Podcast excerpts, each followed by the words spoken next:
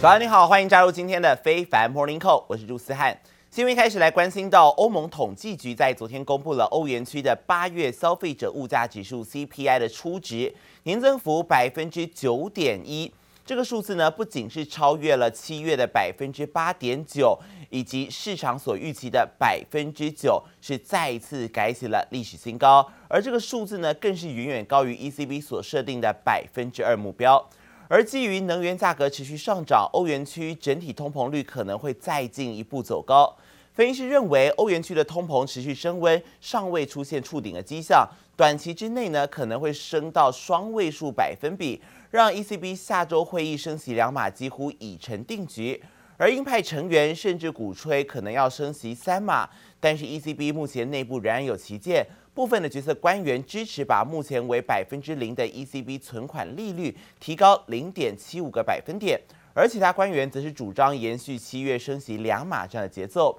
而市场人士看法也不同哦，目前倾向压住有可能要升息三码了。而另外在美股的部分。美股早盘在科技股的支撑之下，四大指数呢开盘一度在平盘震荡翻红，但是对于经济成长放缓的隐忧挥之不去，以及台海紧张局势持续升温，惠普还有 Cgate 都下修了财测等等，都再次成为科技股的卖压导火线，甚至还传出了美国呢要禁止辉达还有超维的超级电脑晶片出货给中国，都让这两间公司的股价也受到了压力。而中场来看到四大指数全部都收黑哦。道琼工业指数跌幅百分之零点八八，下跌了两百八十点，最后收在三万一千五百一十点。而标普 S&P 五百指数呢，则是跌幅百分之零点七八，下跌三十一点，收在三千九百五十五点。纳斯达克指数跌幅百分之零点五六，下跌六十六点，收在一万一千八百一十六点。费城半导体跌幅百分之一点一五，下跌了三十一点，收在两千六百七十七点。这四大指数啊，几乎都是连续第四个交易日往下走的颓势了，而主要指数还创下了七年以来的最差八月表现。标普在八月就跌了百分之四点二，道琼呢一个月跌了百分之四点一，而纳斯达克指数则是在八月份跌了百分之四点六。而至于在汇市方面，在美国公布逊于预期的就业报告之后，美元指数周三是小跌了百分之零点零八，月线仍涨超过百分之二，继续盘旋在二十年来的高点附近。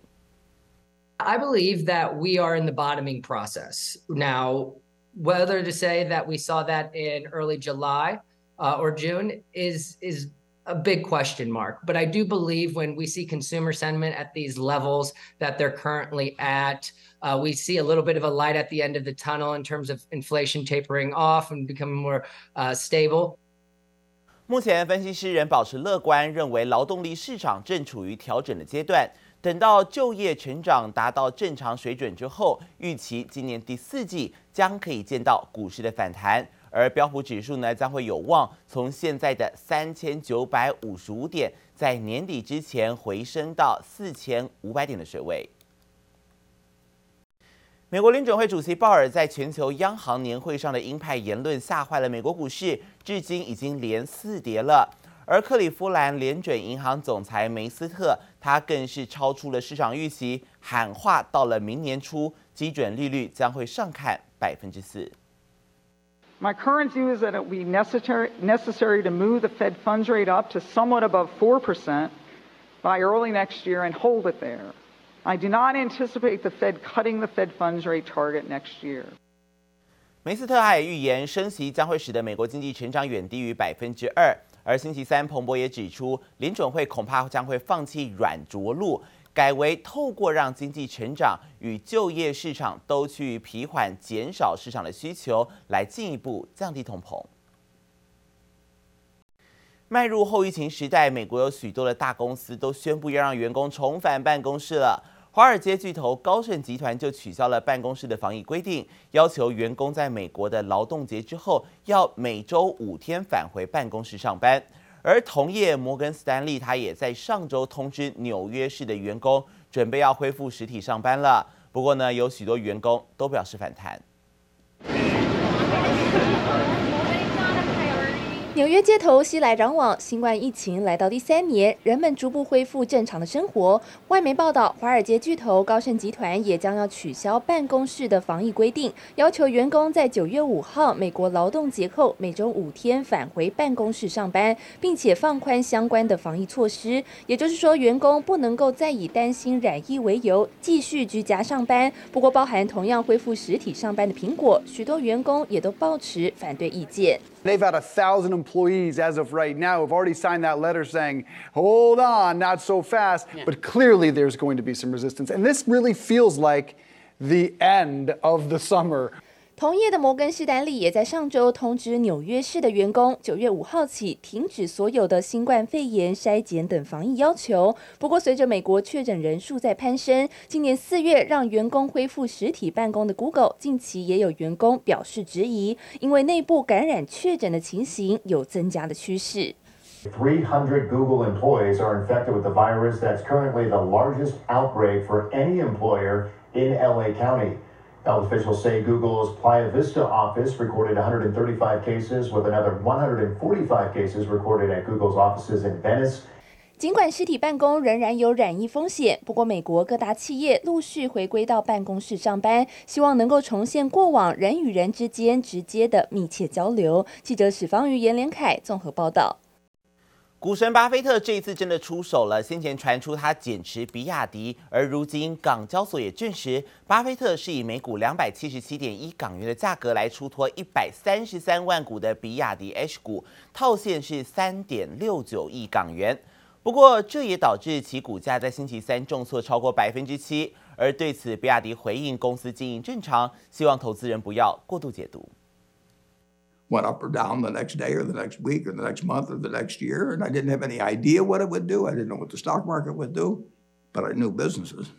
股神巴菲特侃侃而谈自己的投资理念，比起股价涨跌，他更看重公司的长线价值。巴菲特曾在2008年大赞比亚迪创办人有经营能力，不过十四年过去了，比亚迪的长线优势似乎不在。根据港交所三十号披露的文件显示，由巴菲特所执掌的扑克夏日前以平均每股两百七十七点一港元的价格出售比亚迪一百三十三万股，套现约三点六九亿港元。它呃在这个比亚迪上面有非常大的一个获利盘，同时呢，占它整体的这个呃呃比重呢也会有一定的这个增加。那在这个时候，它做一个调仓，或者是说这个资产配置的一个重新的布局，那也未为不可。消息一出，导致比亚迪 H 股股价周三一度暴跌百分之十三，中场下挫百分之七点九一，收在两百四十二点二元。A 股股价收盘也跌逾百分之七。不过，专家认为，巴菲特减持对企业基本面影响不大。个别股东的一些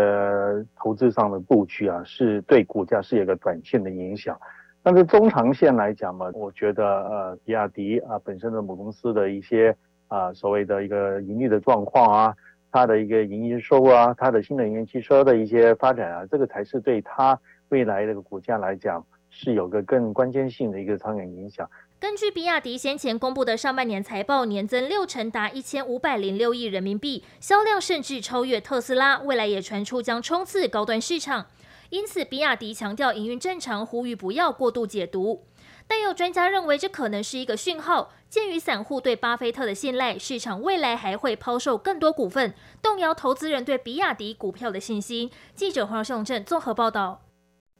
瑞银首席中国经济学家汪涛最新表示，由于中国执行严格的防疫政策，再加上房地产市场持续下滑，中国的经济目前依然是面临到比较大的下行压力。而同时，在外部因素方面，联准会急速升息，欧美经济面临到衰退，全球的能源价格高涨，以及地缘政治的局势更加紧张，也对中国的经济带来挑战。而虽然中国经济渴望是比第二季好转，但是呢，第三季的反弹势头比较弱一些，部分的反弹甚至会延迟到第四季才会反应。而尽管瑞银维持二零二二年全年中国的 GDP 年增幅百分之三这样的预测，但是也坦言要实现三这个增长啊，压力还是非常的大。而另外一方面，当前美元强势导致人民币贬值，王涛也预计下半年人民币有机会跌破七的关卡，但到年底之前将会回升到六点九的水平啊。而至于西方国家不断的制裁俄罗斯，现在也有许多的企业纷纷撤离了俄国。随着手机品牌苹果还有三星暂停对俄国出货，中国品牌小米现在已经超过三星了，成为俄罗斯智慧型手机第二季的畅销冠军。而除了手机，俄罗斯从中国所进口的汽车在第二季的占比甚至超过八成。在能源价格上涨的推动之下，双边贸易在二零二二年增长可能将会超过三分之一，达到了一千九百亿美元。具备六十七瓦快充、一点零八亿画素的三镜头主相机，小米推出轻薄的五 G 手机来抢占平价手机市场。过去因为地缘关系加上亲民价格，中国手机品牌在俄罗斯的市占率表现不凡。而随着西方制裁的加剧，三星和苹果暂停在俄国的销售，水货销售也不容易。而小米已经超越三星，成为俄罗斯第二季销量排名第一的手机品牌。像三星或苹果，因为有所谓经济制裁的原因，就是没有持续在做空货。对消费者来说，就短期内他如果有买手机的需求，他可能只能去选择相对平价的中国手机。感觉上是市占增加，但实际上整个是出货量还是一个萎缩的一个状况。品牌市占率虽然增加，不过整体需求还是疲软。俄罗斯七月智慧型的手机销量，小米维持中国品牌之冠，销量排名第一，与旗下品牌 POCO 的加起来占比高达百分之四十二。Realme 截至七月在俄罗斯市场占比也达到百分之十七，而苹果和三星因为停止供货，七月销量占比各自跌到百分之七与百分之八点五。所以不管是像欧洲，或者是说像俄罗斯，甚至东南亚，我们我们也可以看到，就是说比小米价格更经济的 Realme，其实它在很多市场上面也都有一个很好的一个表现。大举打进俄国市场的产业，除了智慧型手机，从中国进口的汽车占比也从第一季的百分之二十八大幅跃进到百分之八十一。而在电视机方面，更因为日韩商品遭到业者暂停出货，来自中国的机种需求增加一倍。整体来看，俄罗斯七月向中国购买商品的金额达到六十七亿美元，比去年同期增加超过两成。随着乌俄战争还没有看到尽头，都推升俄罗斯成为中国最大的原油供应国，在能源价格上涨的推动下，双边贸易可能在二零二二年增长超过三分之一，达到一千九百亿美元。这也显示中国和俄罗斯之间的关系越来越紧密。记者王晴化、邱文杰台北采访报道。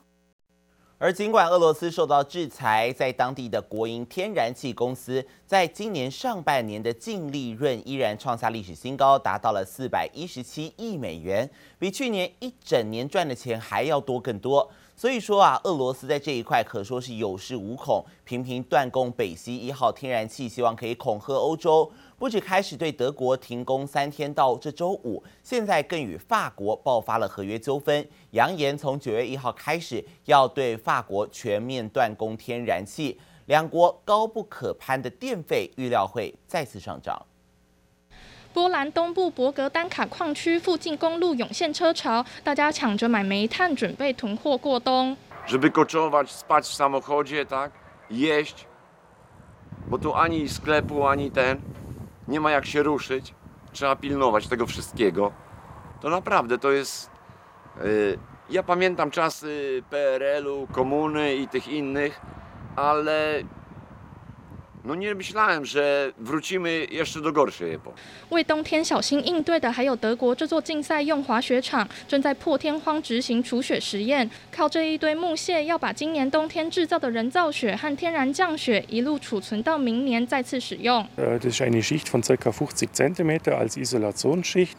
嗯，dieses feine Material dient eben dazu, dass da kein Luftaustausch mehr stattfinden. Man geht so davon aus, dass 20, vielleicht mal 25 Prozent Volumenverlust da sind. Wenn das ganz gut gemacht ist und wenn der Standort auch ideal ausgewählt ist. 这么大费周章，是因为大家早料到俄罗斯国营天然气公司又在使坏，从现在起要对德国停工三天，九月一号开始更对法国全面断供。 Gazprom Export notified ENGIE of the complete suspension of gas supplies starting from September the 1st, 2022.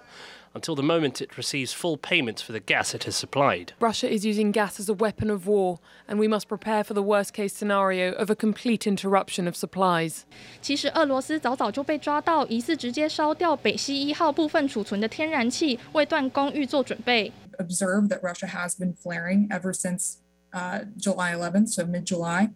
um, which coincides with uh, the maintenance that occurred or began on Nord Stream 1. 这可能是俄罗斯向欧洲发出的政治信号，但是每天烧掉市值将近四亿台币的天然气，似乎有点太大手笔。所以有分析师认为，不排除管线之间可能出现了技术问题。记者陈念怡、林巧清综合报道。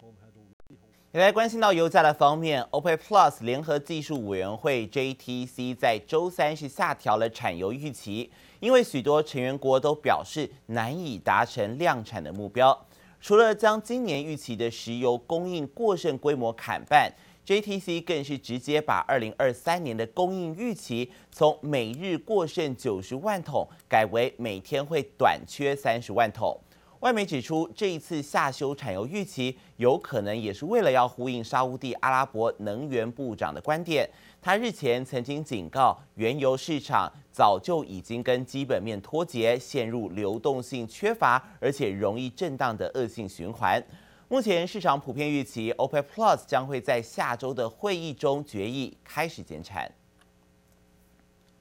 而另外来看到中国广州啊，星期三实施封城，再加上先前包含深圳等中国工业都市，陆陆续续都受到了疫情的影响，打击中国的制造业数据。全球衰退的隐忧之下呢，市场评估下半年的原油需求将会持续放缓，原油已经出现了月线连三跌的状况。纽约十月原油期货最后是收跌了二点零九美元，跌幅达百分之二点二八，最后是报每桶八十九点五五美元哦，跌破了九十美元的关卡。而至于布兰特十一月原油期货，则是收跌了二点二美元，跌幅达百分之二点三，目前是报每桶九十五点六四美元。黄金方面，全球通货膨胀蔓延，各国央行纷纷升息，让黄金月线已经出现了五连跌了，创下四年以来最长的月连续跌幅。纽约十二月黄金期货收跌十点一美元，跌幅有百分之零点五八，最后是报每盎司一千七百二十六点二美元，提供给您做参考。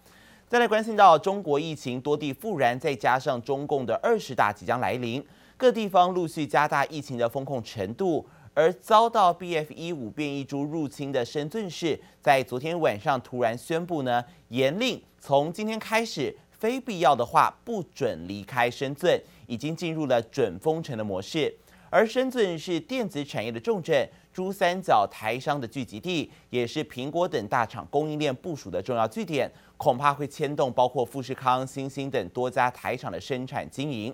而全国工业总会在昨天也发布了中国疫情还有风控对台商影响的调查。根据调查的结果，有将近八成的中国台商呢，不论是订单还是利润都受到了冲击，而且有超过六成的台商表示增加中国以外地区的投资，更有近一成的台商表示因为风控的影响，目前考虑要把产线从中国来迁出了。而另外也来关心到国人呐，在疫情之后，目前最想要旅游的热点，日本跟南韩在昨天宣布入境大松绑了，激励华航、长荣航在东北亚航线增派飞机大幅度的增班，从十月开始天天飞东京、大阪以及首尔。而受惠于日韩边境松绑的利多，航空双雄的股价呢，在昨天也应声上涨，长荣航涨了百分之二点二七，收在三十三点七五元，爆出了超过九万张的大量。而华航则涨了百分之二点四七，收在二十二点八元，成交量有超过十六万张，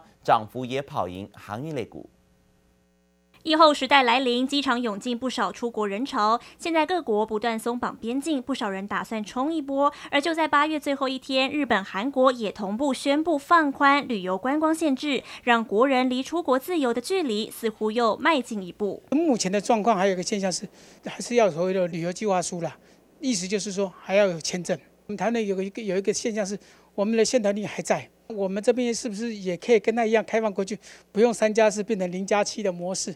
或许这样两边的旅游的经济会互相的热络起来。让哈日哈韩族殷殷期盼的好消息是，南韩从九月三号开始不需要提交任何证明就可以入境。日本从九月五号开始则是放宽入境人数到五万人，同时到当地观光不用地陪。但观光局指出，日本新制实际上是目前旅行社可以代办签证跟介绍资讯以及帮订机票，但是不能够代购当地的行程。日本的说法让外界一度以为重开的自由行，但旅行业仍然面临许多限制。民众他自己以自由行的方式呃出国去日本旅游，那这个部分并没有呃目前来讲并没有禁呃禁止。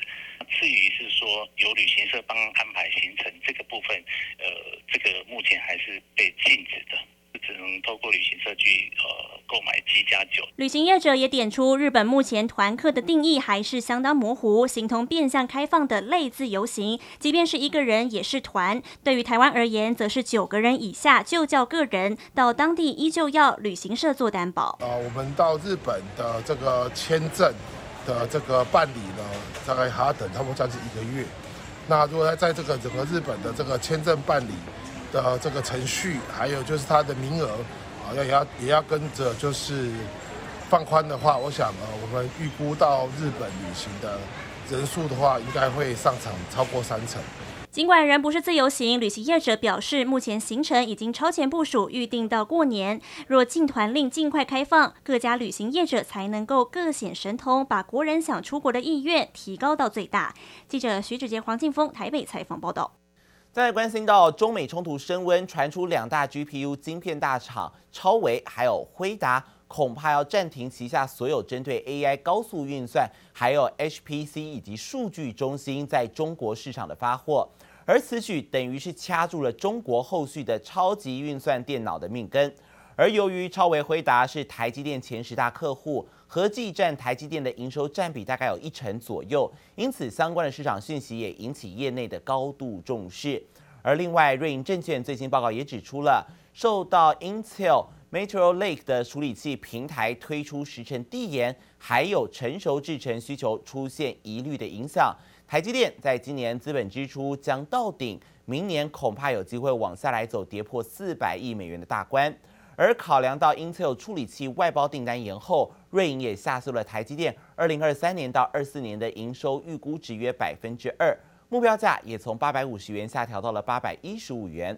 而业界认为，台积电的资本支出如果在今年到顶之后往下来修正，不仅牵动到的是台积电的后市，也攸关设备厂，包括汉唐还有凡轩他们的后续订单了。